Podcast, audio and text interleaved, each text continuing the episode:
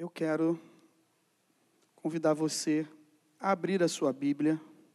Você, conforme você for entregando seu envelope, convido você a abrir, abrir a sua Bíblia no livro de Gênesis, o primeiro livro da Bíblia Sagrada, o Pentateuco, os primeiros cinco livros da Bíblia Sagrada. E Gênesis é o começo, Gênesis capítulo de número 40. Gênesis, capítulo de número 40. Eu quero compartilhar dessa passagem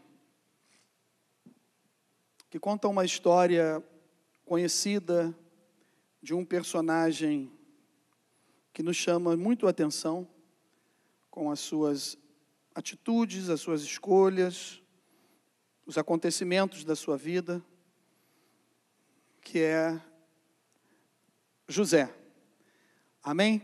Nós vamos falar um pouquinho sobre esse personagem bíblico que é um tipo de Jesus, é alguém que nós olhamos e conseguimos identificar algumas características que se aproximam do Senhor Jesus. E José, é linda a história de José, e nesses minutos que temos aqui, vamos compartilhar desse texto do capítulo de número 40, de Gênesis, apenas dois versículos que eu vou ler, e depois nós vamos falar um pouquinho sobre essa mensagem que Deus colocou no meu coração. Vamos lá? Gênesis capítulo de número 40, verso 14 e 15. Assim diz a palavra do Senhor no verso de número 14. Porém, Lembra-te de mim, quando tudo te correr bem, e rogo-te que sejas bondoso para comigo, e faças menção de mim a Faraó, e me faças sair desta casa, porque de fato fui roubado da terra dos hebreus, e aqui nada fiz para que me puserem, pusessem nessa masmorra. Eu vou repetir. Porém, lembra-te de mim quando tudo te correr bem, e rogo-te que sejas bondoso para comigo, e faças menção de mim a Faraó, e me faças sair dessa casa, porque de fato fui roubado da terra dos hebreus, e aqui nada fiz para que me pusessem nesta masmorra. Senhor, louvado seja o teu santo nome. Fala conosco, Senhor. Abençoe as nossas vidas nessa noite. Essa palavra que o Senhor colocou no meu coração, que o Senhor mesmo possa iluminar a minha mente, me usando como um instrumento, como uma ferramenta do teu evangelho, para falar ao coração da tua igreja, falar ao coração dos teus filhos. Nós, Senhor, sempre precisamos de respostas. Nós temos nossas dúvidas, os nossos questionamentos, mas, Senhor, nós cremos que o teu Espírito Santo está aqui nesse lugar, está habitando dentro de cada um de nós. Portanto, fala conosco, que possamos, Senhor, começar essa semana num dia de uma data comemorativa, que é o Dia dos Pais, Senhor, com outro pensamento, com outra visão de algumas coisas que estamos passando. E só o teu Espírito pode fazer isso. Eu não tenho poder para fazer, eu não tenho poder para convencer, mas há poder no nome do Senhor Jesus. E é nesse nome que nós oramos nessa noite e te pedimos que o Senhor nos dê graça, nos dê sabedoria, direção para falar ao coração do teu povo. A tua igreja, as tuas ovelhas que estão aqui, Senhor, precisando desse alimento, assim como o Senhor falou ao meu coração, fala com o teu povo e abençoe as nossas vidas, no nome do Senhor Jesus. Meus queridos irmãos, como falei antes de lermos o texto, a história de José. José é o décimo primeiro filho de Jacó. A nação de Israel em, estava se formando com os doze filhos de Jacó. E José tinha aproximadamente 17 anos quando começa a contar a história, depois do seu nascimento, que é relatado também, começa a contar a história de acontecimentos da sua vida, de como se passou, as coisas que aconteceram. E a Bíblia Sagrada diz que ele tinha 17 anos de idade. E o seu pai o chamava e pedia que ele fizesse um relato do trabalho, do serviço dos seus irmãos, como os seus irmãos estavam trabalhando, apacentando as ovelhas, cuidando do gado, cuidando de algumas plantações. E José era um, um filho muito obediente, e ele ia até lá, via tudo, percebia tudo e trazia o relato. E esse relato, ele era verdadeiro, mas aos olhos dos seus irmãos, não era um relato bom. Por quê? Porque achavam que ele era um fofoqueiro, um X9, mas na verdade ele era um filho obediente, um menino temente a Deus, um adolescente indo para a sua juventude, e ele cumpria aquilo que o seu pai lhe pedia que fizesse.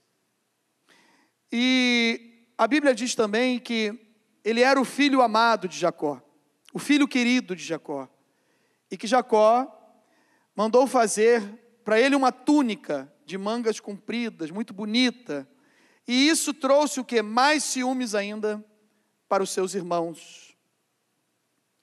Eles intentaram em, em matá-lo, planejaram tudo, e um dos seus irmãos falou: Nós não vamos fazer isso. Esse sangue ele não vai cair sobre nós. Em uma das oportunidades que Jacó chama José e pede que ele vá até os seus irmãos novamente para trazer um novo relato, a Bíblia diz que ele sai do local das peregrinações de Jacó. Esse lugar era Siquém. E ele vai até os seus irmãos e chegando lá de longe, eles perceberam que José estava se aproximando e começaram então a montar esse plano para o homicídio, para acabar com a vida de, de José. Chegando em Dotã, ele encontra os seus irmãos e um dos seus irmãos diz: Não, nós não vamos fazer isso. Mas eles têm um plano. Qual é o plano? É matar um animal, tirar o sangue desse animal logo após terem jogado dentro de uma cisterna, dentro de um buraco. Jogaram ele lá e deixa ele aí. E nós vamos chegar em casa e vamos contar para o nosso pai que algum animal selvagem matou o nosso irmão e a gente trouxe a túnica aqui com sangue para provar para o nosso pai que isso aconteceu. Quando nós lemos alguns textos da Bíblia Sagrada, nós conseguimos ver como a maldade no coração do ser humano sempre existiu as artimanhas, montagens de coisas que não vão glorificar a Deus. Mas é interessante que Deus tem um propósito em tudo isso. Deus tem uma vontade permissiva. Não é da vontade de Deus, do querer de Deus, mas uma, vontade permissiva de Deus pelos propósitos que Deus tem. E o que aconteceu? Passava por ali o que? Uma caravana de ismaelitas, que eram negociantes, mercadores, que estavam indo para o Egito. Então eles falaram: vamos vender o nosso irmão. Primeiro queriam matá-lo, e depois falaram: agora nós vamos ganhar um dinheiro em cima dele. Vamos dividir o dinheiro. Mas a mensagem continua a mesma. Todo mundo está combinado. Quando a gente chegar em casa, vamos contar o que para o nosso pai? Um animal selvagem o atacou. Está aqui a túnica, com sangue, ele foi morto. E assim venderam José. E José foi parar. Quando chegou no Egito, foi novamente vendido como escravo, negociado. Foi negociado. E aí Potifar, que era da guarda de Faraó, compra José. Nós conhecemos a história que ele organizou toda aquela casa. Só que a mulher de Potifar, ela começou a se engraçar para o lado do José e queria destruir com a vida dele. Há momentos no meio da nossa caminhada que existem algumas ciladas do inimigo, algumas artimanhas do inimigo para tentar destruir a nossa vida, porque o inimigo veio para matar, roubar e destruir, mas Jesus veio para que nós tivéssemos vida e vida com abundância. E Jesus está aqui no nosso meio nessa noite, amém? Jesus está no controle da sua história, da sua vida, assim como está no controle, estava no controle da vida de José. Mas ele resistiu, a Bíblia diz que ele fugiu. E há momentos que, meus irmãos, que é melhor a gente fugir. Porque se a gente ficar e armar nossa tenda ali, vai ser uma desgraça. A queda vai ser grande. É melhor a gente fugir. E José fugiu. Mas ela teve uma artimanha, uma montagem novamente.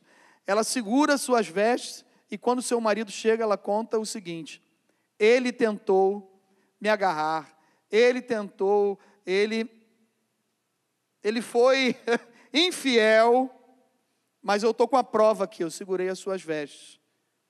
A Bíblia diz que Potifar muito se irou e tirou ele dali e colocou numa prisão. Meus irmãos, isso já tinha se passado 11 anos aproximadamente. Aquele rapaz de 17 anos, que a Bíblia começa a relatar a sua história, sendo fiel a Deus, agora estava em uma prisão, depois de ter organizado toda a casa de Potifar, acontece essa, esse acidente de percurso, essa desgraça, aparentemente e humanamente falando. Mas Deus está o quê? No controle. Tempo todo Deus está no controle. E aí o que aconteceu? Logo ao chegar nessa prisão, que eram funcionários de Faraó, que iam para lá, o carcereiro viu, achou graça em, em José. Olhou e falou assim: esse cara é bom. Esse cara não tem maldade no coração. O que esse cara está fazendo aqui? Eu vou dar chaves, eu vou dar liberdade para ele. E ele organizou tudo aquilo ali. E aí duas pessoas chegam lá. Quando essas duas pessoas chegam detidas também nessa prisão, um, o copeiro-chefe, o outro, o padeiro-chefe. Estão lá, vivendo seus dias de detentos também, junto com ele. Eles acordam por uma manhã muito aflitos, com o coração apertado, o rosto dele mudou. E quando você se relaciona com alguém, que você está sempre junto com essa pessoa, e tem uma certa intimidade, uma aproximação, quando o rosto dela muda, você percebe. Você fala, alguma coisa aconteceu com você. Por que você está assim? Por que você acordou dessa maneira? Principalmente dentro da nossa casa, da nossa família. Se a gente não tem essa percepção, era para ter. E nós precisamos ter essa percepção, porque somos os mais próximos dentro da nossa casa, da nossa família, para ajudar essa pessoa que é um dos componentes da nossa família, da nossa casa. E ele percebeu que eles estavam assim e perguntou o que estava acontecendo. E esses homens falaram: Nós tivemos sonhos foi terrível, foi um pesadelo, e a gente não está entendendo o que, que, que, significa. Como é que nós vamos saber o que, que é isso? Então conte os sonhos para mim. E aí eles contaram para José. O copeiro-chefe fala que estava com um ramo, um, ramo uma, um galho que saía três ramos, e dali saíam uvas, que ele exprimia essas uvas, colocava dentro de uma taça e servia para Faraó. E José, com o Espírito de Deus sobre a sua vida, com fidelidade a Deus, o tempo todo servindo ao Senhor, Deus dá a interpretação a ele dizendo o seguinte: esse sonho vai se cumprir. Daqui três dias, daqui três dias, você vai voltar, vai servir Faraó, vai ter o teu cargo restituído e você vai ser uma benção. O padeiro-chefe, ouvindo aquilo, falou: opa, chegou a minha vez, eu vou contar o meu sonho também. Eu estou aqui, eu estava junto com o cara, eu também estou com o meu rosto diferente. Então conte. Tinham três cestos sobre a minha cabeça. E no cesto mais alto tinha das iguarias do rei, confeitarias, coisas maravilhosas que o, que o faraó gosta. Só coisas boas, só quitutes Tipo daqueles que, que se apresentam no PG, quando a gente chega no pequeno grupo querendo emagrecer, só aquelas coisas boas. E aí ele falou o seguinte: só que uns animais vinham e comiam esses, esses alimentos sobre a sua cabeça. Ele falou: olha só, daqui três dias vai se cumprir também na sua vida. Você vai se apresentar diante de Faraó Só que você vai perder a sua cabeça. E você vai morrer. E assim se cumpriu. Os dois se apresentaram. Mas quando ele entrega essa interpretação dos sonhos para esses dois homens, ele faz um pedido ao copeiro-chefe, que é o texto que nós lemos. Lembra-te de mim. Não esquece de mim, não. Quando tu chegar diante de Faraó, fala de mim lá para ele. Fala que você me conheceu. Conta tudo o que aconteceu aqui. Sabe por que, que eu estou aqui? Eu estou aqui porque eu fui injustiçado. Eu fui tirado da terra dos hebreus. Os meus irmãos fizeram tudo isso comigo. Estou parafraseando, mas é o texto que nós lemos. E aí, eu não sei mais o que fazer. Eu não sei mais como agir. Me ajuda, por favor. Vocês são a saída agora. Quando você chegar lá, fala para ele. Quem sabe Faraó vai olhar e vai falar assim: manda esse homem se apresentar aqui que eu quero conhecê-lo. Eu quero saber quem ele é. A palavra que eu quero compartilhar com vocês nessa noite, o tema já está aqui. O título da mensagem é O Deus que não esquece de nós. Amém? Deus não esqueceu de você. Você crê nisso, meu irmão? Deus não esqueceu de você. Você que está nos visitando aqui nesta noite, Deus não esqueceu de você, Deus não esquece de nós. Os homens esquecem de nós, as pessoas esquecem de nós. Estamos aqui, convivendo juntos, quando a nossa senha é chamada a choros, a louvores, a um cerimonial, mas daqui a pouco, meus irmãos, chega outro, e a vida continua, e as pessoas esquecem. É assim mesmo, faz parte da, da sociedade. Mas, pastor, o que, que significa a expressão esquecer? O que é esquecer? É fazer com que alguma coisa saia da lembrança, do esquecimento, do despertar do omitir. Deus não faz isso conosco, amém? Mas o que significa se esquecer, perdão, esquecer de alguém?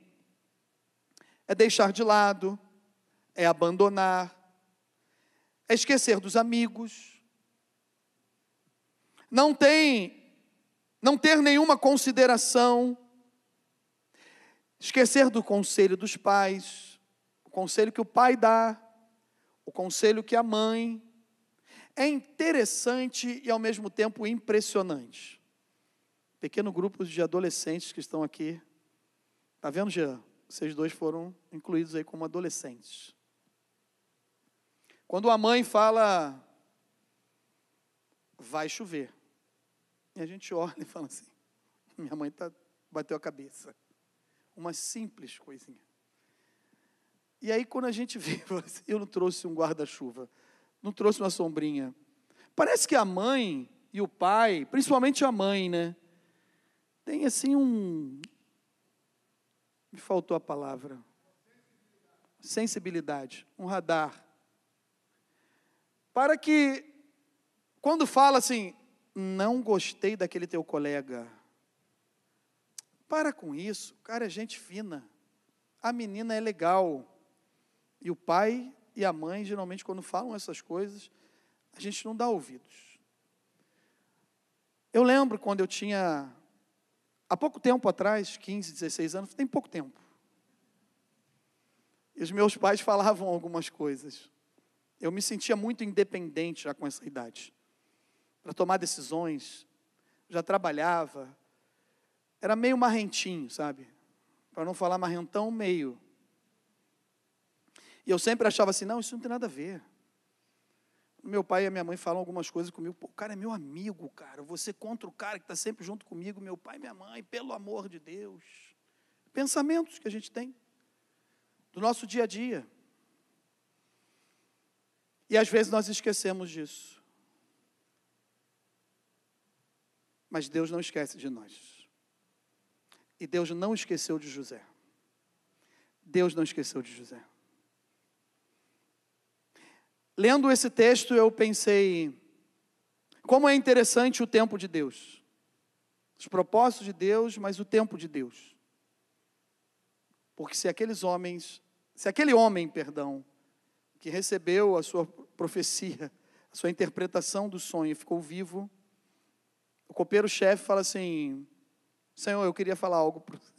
Até porque ele não podia, como copeiro-chefe, chegar e abrir um papo, assim, um relacionamento.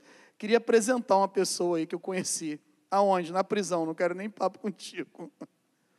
Ué, ia querer conhecer alguém que conheceu na prisão?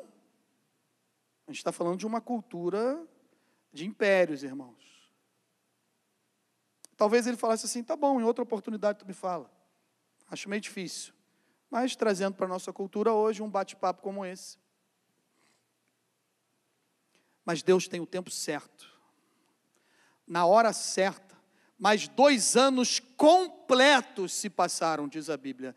O tempo de Deus, meus irmãos, é completo.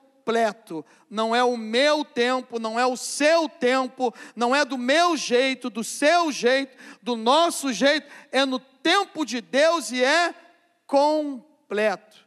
No tempo completo, diz a Bíblia Sagrada, Faraó teve dois sonhos e ficou o quê? Perturbado e não sabia o que fazer.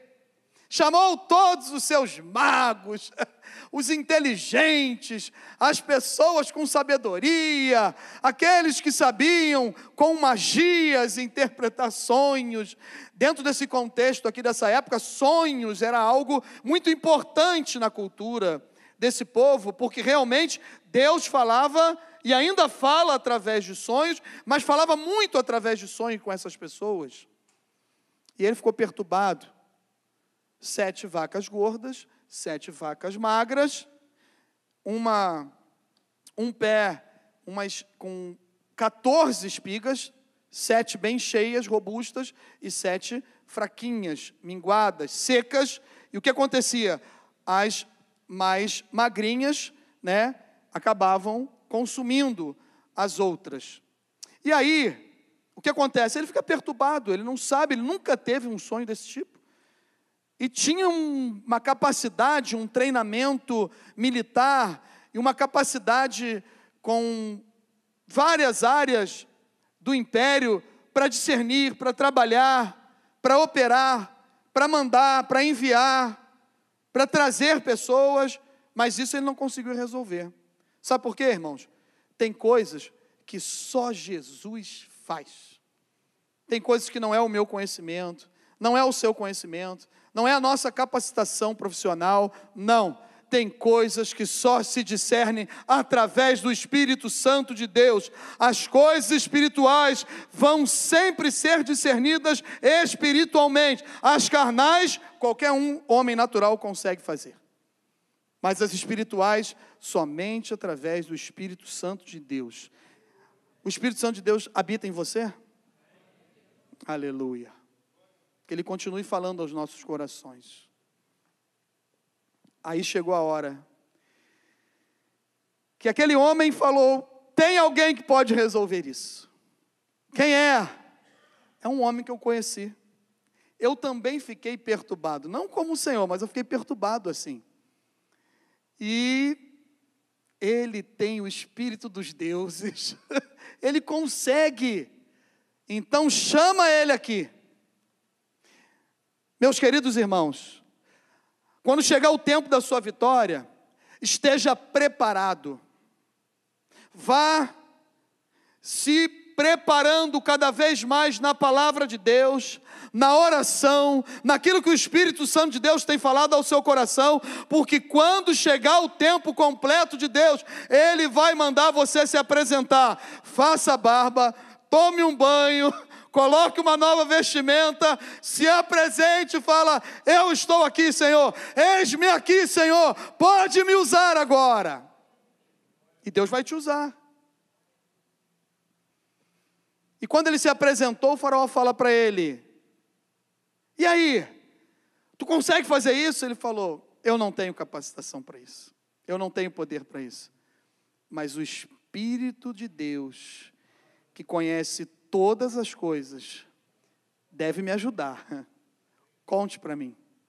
E ao contar os sonhos, ele interpretou e falou: terá sete anos de fartura, e depois virão sete anos de escassez. Faça isso, isso, isso, isso, dessa maneira aqui, e vai dar tudo certo. Mas eu não tenho ninguém com essa capacidade para fazer isso. Eu não tenho ninguém. Eu vou colocar você. Pegue vestes novas para ele. Pegue um anel para esse homem. E toda a autoridade foi dada a ele. Depois de mim, tu serás governador do Egito. É assim que o nosso Deus faz. Ele nos tira do lugar do monturo e nos coloca com os pés firmes na rocha. Aleluia. Aonde abundou o pecado, superabundou a graça de Deus. E nessa noite, você que entrou aqui com o seu coração apertado, quem sabe está passando por muitas dificuldades e pensando: Deus esqueceu de mim. Eu tenho uma ótima notícia para te dar. No nome do Senhor Jesus, Deus não esquece de nós. Aleluia! A humanidade tem vivido uma das suas piores e maiores crises. A crise existencial. A crise existencial é um momento de questionamento sobre vários aspectos da vida, como a própria existência, o lugar no mundo, a função nos contextos em que você se envolve, o propósito da vida, o motivo de estar aqui. A pessoa que faz uma certa revisão da vida e fica repleta de dúvidas, de angústias e incerteza. O que que isso tem afetado na humanidade, pastor? Isso tem levado as pessoas ao desespero, na sua forma de pensar e agir diante das circunstâncias da vida bem como as suas escolhas e decisões, e até mesmo a sua maneira de viver, que outrora era bem diferente, pois os princípios bíblicos e as suas prioridades eram totalmente voltadas para a pessoa de Jesus, e inegociáveis diante de fatos que pudessem atingir o relacionamento e a vida com Deus. Essa crise existencial tem levado o povo de Deus a outros envolvimentos, a focar mais em algumas coisas, que eu não sou contra. Cuidar da nossa saúde, eu não sou contra. Entretenimento com a família, eu não sou contra. Atividades, recreação, eu não sou contra. Pelo contrário, tudo isso é sadio, tudo isso faz parte da vida da nossa casa, da nossa família. O que tem me preocupado é que parece que existe uma crise existencial aonde estar somente na casa de Deus era suficiente. E hoje eu preciso me envolver com demais coisas, aonde o meu foco é maior nessas coisas e eu deixo Jesus de lado. Isso tem afetado o relacionamento pessoal com Jesus o relacionamento da igreja com Jesus. E as pessoas não percebem, nós não percebemos, porque estamos vivendo uma crise existencial. Eu preciso fazer alguma coisa, eu preciso me animar, eu preciso cuidar mais de mim, amém. Glória a Deus por isso, mas nós precisamos cuidar da nossa vida espiritual. Nós precisamos reativar o nosso relacionamento com Deus. Os princípios bíblicos, como eu falei, nesse texto que li, eles não eram, eles eram inegociáveis. Mas hoje, o nada a ver tem entrado no nosso coração, na nossa mente. Vocês estão me entendendo? Estou procurando falar com equilíbrio, dizendo que todas as coisas, como diz a Bíblia Sagrada, me são lícitas, mas nem tudo me convém. A minha preocupação não é com o que as pessoas estão fazendo, jamais elas são livres. A minha preocupação são com as ovelhas do Senhor, que têm focado com muita intensidade em algumas coisas e não dão tanta importância a outras que são muito mais importantes. Eu nunca estou cansado para algumas atividades, mas para as atividades da casa de Deus, sempre estou cansado. Sempre tem um culpado. O culpado é o horário de reuniões. o cansaço bate no momento das reuniões, mas nos entretenimentos, nas nossas funções, na nossa vida no dia a dia, já está tudo montado, ninguém mexe com aquilo, ninguém toca naquilo, mas eu administro o meu relacionamento com Deus. Pastor, o senhor sabe da minha devocional com Deus? Não. Quem tem que saber é você e Deus. Eu sei da minha. Preciso melhorar e melhorar muito. Eu não sei da sua. Você que sabe. E o Espírito Santo de Deus que sabe. Mas com certeza, é noite de repensarmos aonde eu tenho colocado mais o foco da minha vida e qual a intensidade que eu tenho dado em tudo isso. Precisamos refletir sobre isso. Precisamos pensar sobre isso. A pergunta é: eu quero aplicar essa mensagem como o Espírito Santo de Deus direcionou no meu coração. Por que chegamos a esse ponto? Por que, que nós chegamos a esse ponto? E o que fazer para sairmos dessa situação? Então são duas perguntas. A primeira é: o que me levou até esse lugar? O que me levou até essa situação? Por que me encontro assim? E a outra é: o que fazer para sair dessa situação? O Espírito Santo de Deus vai nos ajudar, vai nos direcionar, como está falando aos nossos corações aqui nessa noite, e sairemos daqui transformados pelo poder que há na palavra de Deus. Existem alguns motivos que tem feito com que as nossas, que as pessoas sintam-se esquecidas e abandonadas. O texto que nós lemos e trabalhamos aqui nessa introdução, conta-se a história que tudo o que aconteceu com José, ele era uma pessoa para ter totalmente esse parâmetro e esses pensamentos de que fui esquecido por Deus, abandonado por Deus, mas nós não conseguimos perceber isso. Por que então, pastor, que às vezes eu me sinto esquecido? Por que, que às vezes eu me sinto abandonado? Primeira coisa, por que, que isso está acontecendo? Quando colocamos as nossas expectativas no homem e, não, e nas coisas desse mundo. Se José fosse colocar as suas expectativas naquele copeiro-chefe, os dois anos completos que se passaram que diz a Bíblia Sagrada, quando ele fosse chamado, ele não ia existir mais.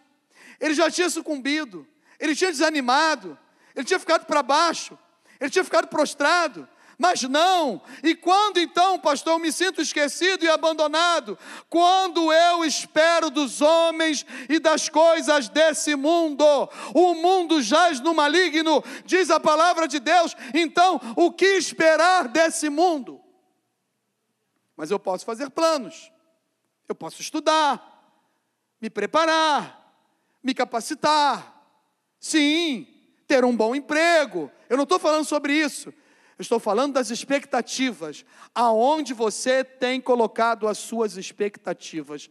É por isso que às vezes nos sentimos abandonados e esquecidos. Mas a palavra de Deus nessa noite, para mim e para você, é essa: Deus não esquece de nós. Amém? Você pode dar um glória a Deus aí? Qual é a outra forma, pastor, que me faz sentir assim? E por que eu me sinto assim? Quando achamos que aquilo que fazemos por alguém é suficiente para alcançar os nossos objetivos. Já pensou se José pensasse assim? Cara, eu ajudei o cara, rapaz. Eu tenho participação nisso.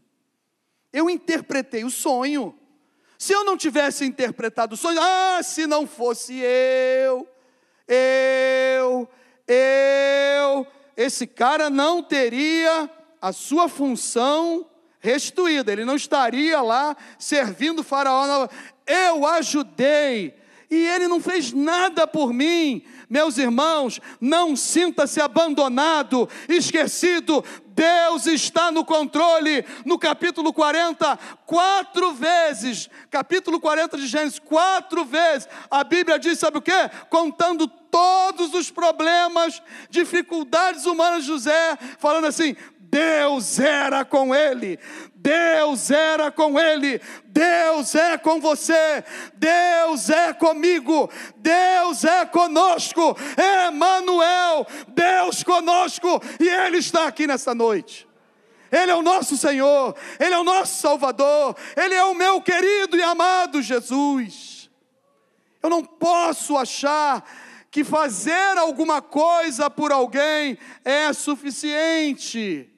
Por isso que eu me sinto abandonado, esquecido no meu trabalho, na casa de Deus, na minha família. Ninguém gosta de mim, ninguém presta atenção em mim. Eu entro por essas portas. Quantas vezes eu já abri essas portas, nada contra as nossas recepcionistas que estão escaladas aqui nessa noite.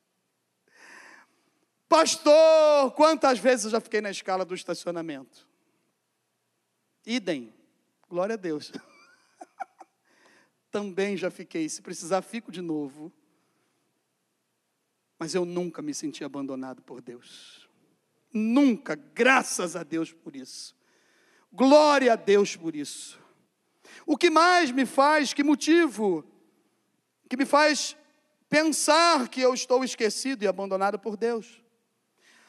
Quando fazemos um relatório de tudo aquilo que não deu certo, expomos as consequências procurando culpados. Eu faço um relatório e aí eu começo a escrever ali. Fizeram isso comigo. Eu cheguei aqui, aconteceu isso.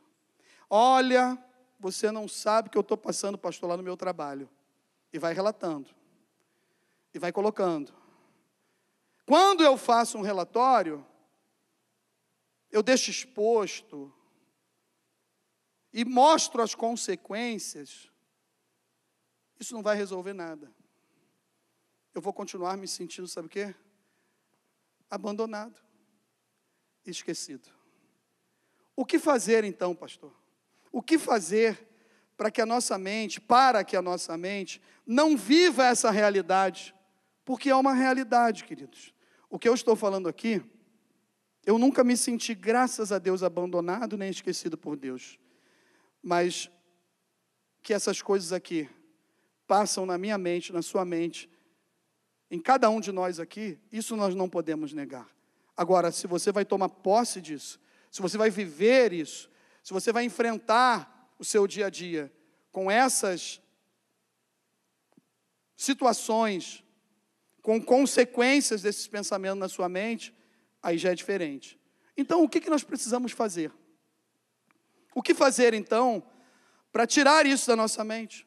Para que a gente não viva essa realidade e possamos ter uma vida abençoada diante de Deus, assim como José teve, como José foi escolhido por Deus, separado por Deus, e Deus o levantou como governador do Egito. Eu não sei o que Deus quer fazer na sua vida, eu não sei aonde Deus quer te abençoar, eu sei que Ele vai e que Ele quer te abençoar nessa noite.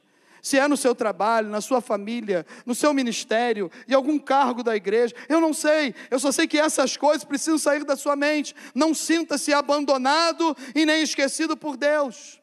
A primeira coisa que a gente precisa fazer é confiar em Deus, porque Ele é dono do tempo, tem propósitos, projetos e planos definidos pela Sua soberania.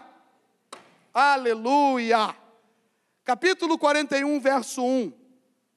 Eu já falei sobre esse texto. Passados dois anos completos, Faraó teve um sonho.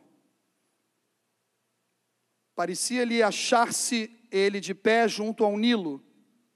E aí começa a contar o sonho. A Bíblia começa a contar o sonho. Como assim, pastor? Até para sonhar, Faraó sonha na hora certa. Até o sonho de Faraó, Deus está no controle no tempo certo. Tu vai sonhar isso, cabra, na hora certa. Tu vai sonhar na hora exata. Por quê? Porque eu, o Senhor, tenho planos, tenho projetos, tenho mistérios, tenho novidades de vida, tenho uma nova realidade e vai se cumprir, porque existe uma soberania minha. Portanto, eu e você precisamos confiar no Senhor. Eu não vou me sentir abandonado, eu não vou me sentir esquecido. Não podemos ficar preocupados com aquilo que não temos. Como que eu vou resolver? Se eu não tenho poder para resolver.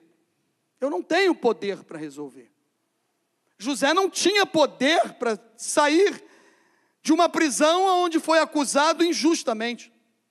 Mas o Deus, que os seus olhos estão sobre toda a terra e que vê todas as coisas, sabia quem estava ali naquela prisão, por que estava, qual o propósito estava e o que ele estava por fazer. Nesta noite, Deus tem promessas para a sua vida, Deus tem uma nova história para a sua vida. Saia desse lugar que você entrou, o lugar de esquecimento, o lugar de abandono. Isso está na sua mente, no seu coração, mas não está nos planos de Deus. Os planos de Deus são maravilhosos. A Bíblia diz que nem olhos viram, nem ouvidos ouviram, e jamais penetrou no coração de um ser mortal aquilo que Deus tem preparado para os seus. Deus tem bênçãos para a sua vida, Deus tem uma nova história para a sua vida, Deus tem um chamado na sua vida, meu irmão. Creia no Senhor, porque Ele é soberano. Aleluia! Agindo Deus, quem impedirá? Quem tentará contra o braço forte do Senhor? Descanse no Senhor. E saiba que Ele está agindo enquanto não estamos entendendo nada. Deus está agindo. As pessoas estão dormindo e sonhando, dentro do contexto do texto. Mas Deus está bem acordado e no controle de tudo. Só olhando, já sabe tudo que vai acontecer. Só esperando a hora certa da soberania dele agir. Quem sabe é nessa noite? Eu creio que Deus está chamando pessoas aqui para uma nova vida. Deus tem uma obra para fazer na sua vida. Você tem se sentido abandonado e esquecido por causa dos acontecimentos. Todos têm acontecimentos. Tem pessoas aí fora com os mesmos acontecimentos, ou com piores ainda do que os nossos, e não conhece o Deus que nós conhecemos. Como elas se sentem? Como elas ficam? De que maneira elas agem? Será que elas estão dormindo? A Bíblia diz: sabe o que? Em paz me deito, e logo pego no sono. Se você não está dormindo, ore. Tem um propósito de Deus aí. Tem um mistério de Deus aí, mas nessa noite a insônia vai cair por terra na sua vida, pelo poder que há no nome do Senhor Jesus. Você vai deitar em paz, meu irmão, e vai dormir uma noite de sono tranquila e reparadora para sua alma e para sua parte física. Deus vai restaurar a sua saúde. Aleluia! Ele entra em ação na hora certa.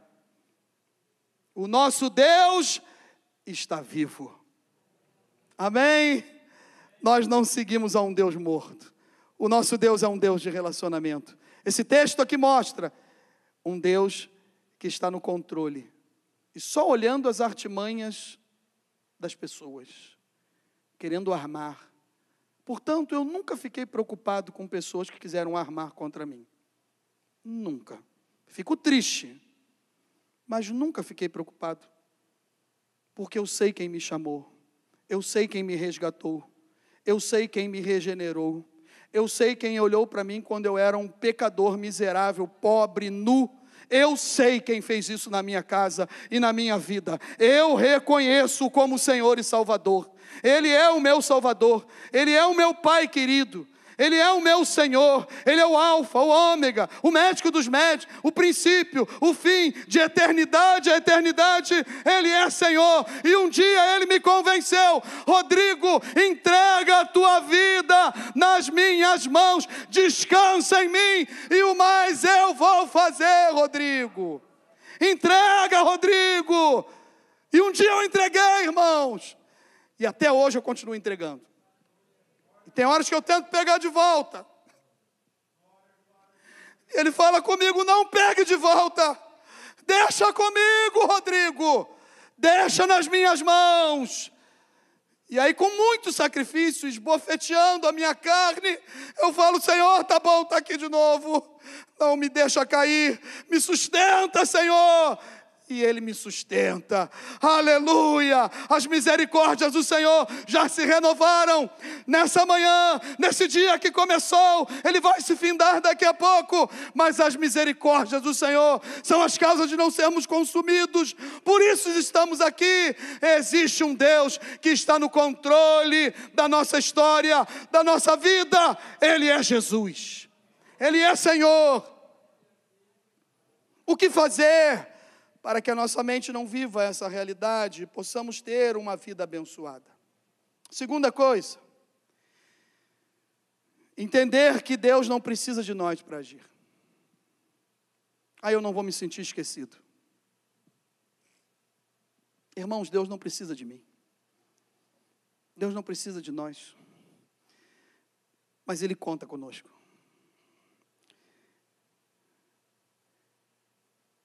E Ele quer usar você. Ele quer nos usar. Mas Ele não precisa de nós. É porque Ele quer fazer mesmo. E às vezes a gente fica assim: ah, se eu não estiver lá, as coisas não vão acontecer.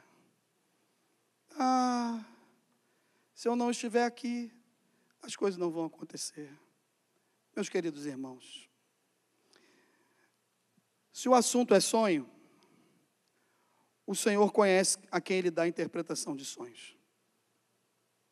Ele conhece a nossa jornada e sonda os nossos corações, sabe tudo o que estamos sentindo. Quem tem intimidade com Deus, vê os propósitos de Deus se cumprir na sua vida, porque Ele, Ele mesmo, mostra, dá a palavra e opera o seu querer em nossas vidas. Se o assunto é sonho, é com José. E às vezes eu quero me meter aonde? Onde não fui chamado. Deus sabe quem Ele chama e para onde Ele chama. Então, Ele não precisa de nós, mas Ele conta conosco. Se eu não estivesse aqui hoje, nosso pastor e a nossa pastora não estão aqui conosco, devido à logística do dia e, e as suas funções programação, outra pessoa ia pregar. E o Espírito Santo de Deus ia trabalhar, ia operar, cada um do seu jeito, com o seu estilo. Mas o importante é a palavra de Deus, e não quem está pregando a palavra de Deus. O importante é a palavra de Deus. Por quê? Porque Ele levanta quem Ele quer, a hora que Ele quer, do jeito dele. Ele faz.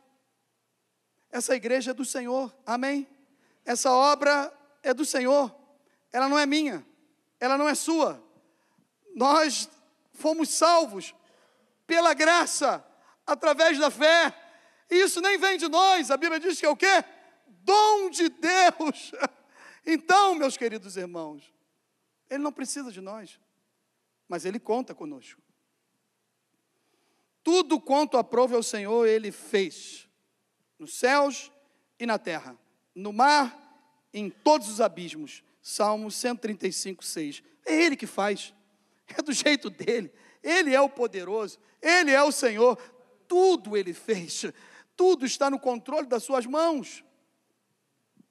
Deixa Ele fazer. Por quê? Eu usei o contexto que de sonho, a palavra sonho, perdão, porque está no contexto da mensagem. Sonha com José. Às vezes, a gente prega e pela graça e pela misericórdia faz um apelo. E as pessoas são abençoadas. Entregam suas vidas para Jesus, são curadas pelo poder que é no nome do Senhor Jesus.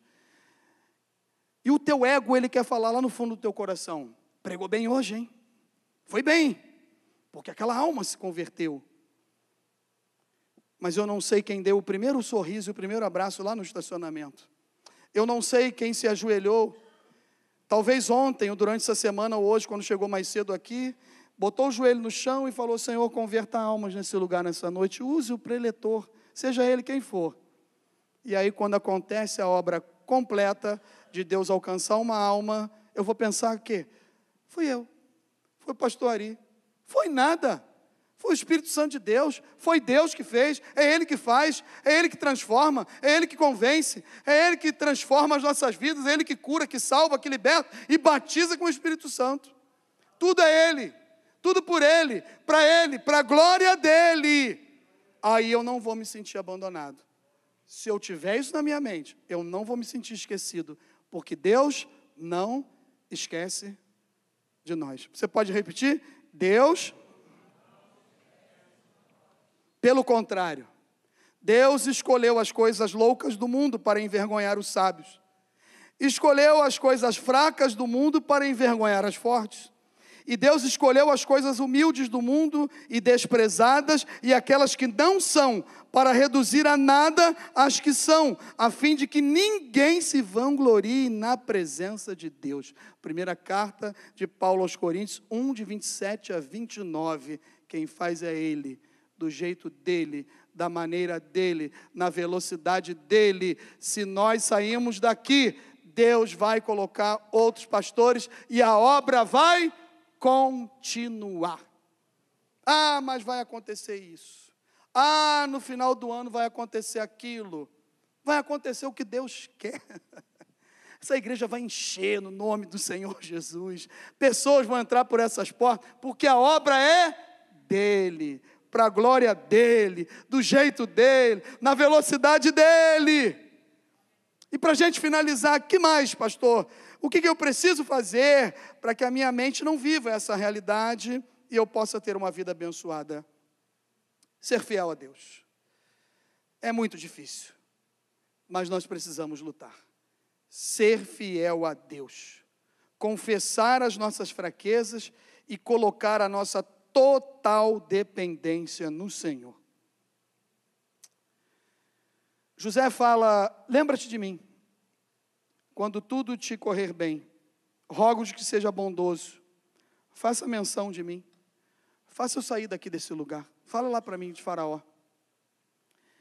Ele era injustiçado naquele contexto ali, da sua prisão, mas ele sabia que ele era fraco, que ele era pecador e que ele era totalmente dependente de Deus. Não quer se sentir abandonado por Deus? Confesse para ele as suas fraquezas. Já confessou para Ele hoje? Eu já confessei as minhas. Confesse para o Senhor e entenda que a minha vida e a sua vida está na total dependência de Deus. Deus nunca esqueceu de José. Deus nunca esqueceu de José. Deus não esqueceu de você. Deus não te abandonou. E no momento certo, mandou chamá-lo. Deus não esquece de nós. E na hora certa, vai mudar essa questão aí na nossa vida. Essa que você está pensando agora na hora certa, Ele vai mudar. Ele vai fazer acontecer porque Ele é Deus. As pessoas ouvem a respeito de nós. Sabia que as pessoas ouvem a respeito de nós? Ouvem. Porque Deus usa pessoas para fazer isso. Porque Ele sabe quem glorifica o nome dEle. Então, na hora certa, tinha alguém lá para falar bem de José. Na hora certa, tinha alguém lá para falar bem de José. E às vezes eu e você ficamos preocupados com isso. Será que estão falando bem de mim? Será que estão falando mal de mim? Não fique preocupado com isso. Na hora certa, Deus vai levantar a pessoa certa para falar a seu respeito aquilo que tem que ser falado, não aquilo que eu e você queremos. Para falar aquilo que tem que ser falado, não aquilo que eu e você queremos. Quando o copeiro-chefe precisou e teve a oportunidade, porque Faraó agora estava aberto aberto ao relacionamento, aberto a opiniões, a sugestões, porque ele estava desesperado, estava desesperado. Quando isso aconteceu, o copeiro-chefe, isso está vindo agora à minha mente, ele nem pensou assim: ó, oh, ele é legal, ele cuidou bem do cárcere, ele administrou tudo, tá bom? Ele tem muita habilidade, ele é muito capacitado, ele fez a faculdade tal, a outra, nada contra quem estuda, tá, irmãos? Vocês estão me entendendo, né? Está indo aqui nessa vibe? Na mesma linha de pensamento? Ele só falou o seguinte: aquilo que Faraó estava precisando. Deus vai levantar pessoas para falar bem de você. Sabe no que? Naquilo que elas estão precisando, não aquilo que você quer que fale sobre você. Aquilo que você está precisando, aquilo que as pessoas estão precisando, Deus vai mandar alguém falar bem de você. Vamos ficar em pé no nome do Senhor Jesus. Eu quero convidar você para vir à frente. Por que isso, pastor? Quando José chegou lá, ele não chegou batendo no peito falando assim, ó, está aqui o meu currículo. Sou filho de Jacó, sou o décimo primeiro filho do, da promessa que Deus fez ao meu bisavô, porque Deus tem uma promessa, que tudo isso ia acontecer conosco que nós seríamos uma grande nação que não daria nem para contar. Olha só, os meus irmãos, Faraó, fizeram isso para mim. Olha, eles me destruíram. Eram falsos comigo. Não. Quando ele chegou diante de Faraó, ele falou o seguinte: É o Senhor que vai me dar o poder da interpretação. Conta o sonho aí. Ele repassou a glória para Deus. Repasse a glória para Deus. Esqueça as picuinhas.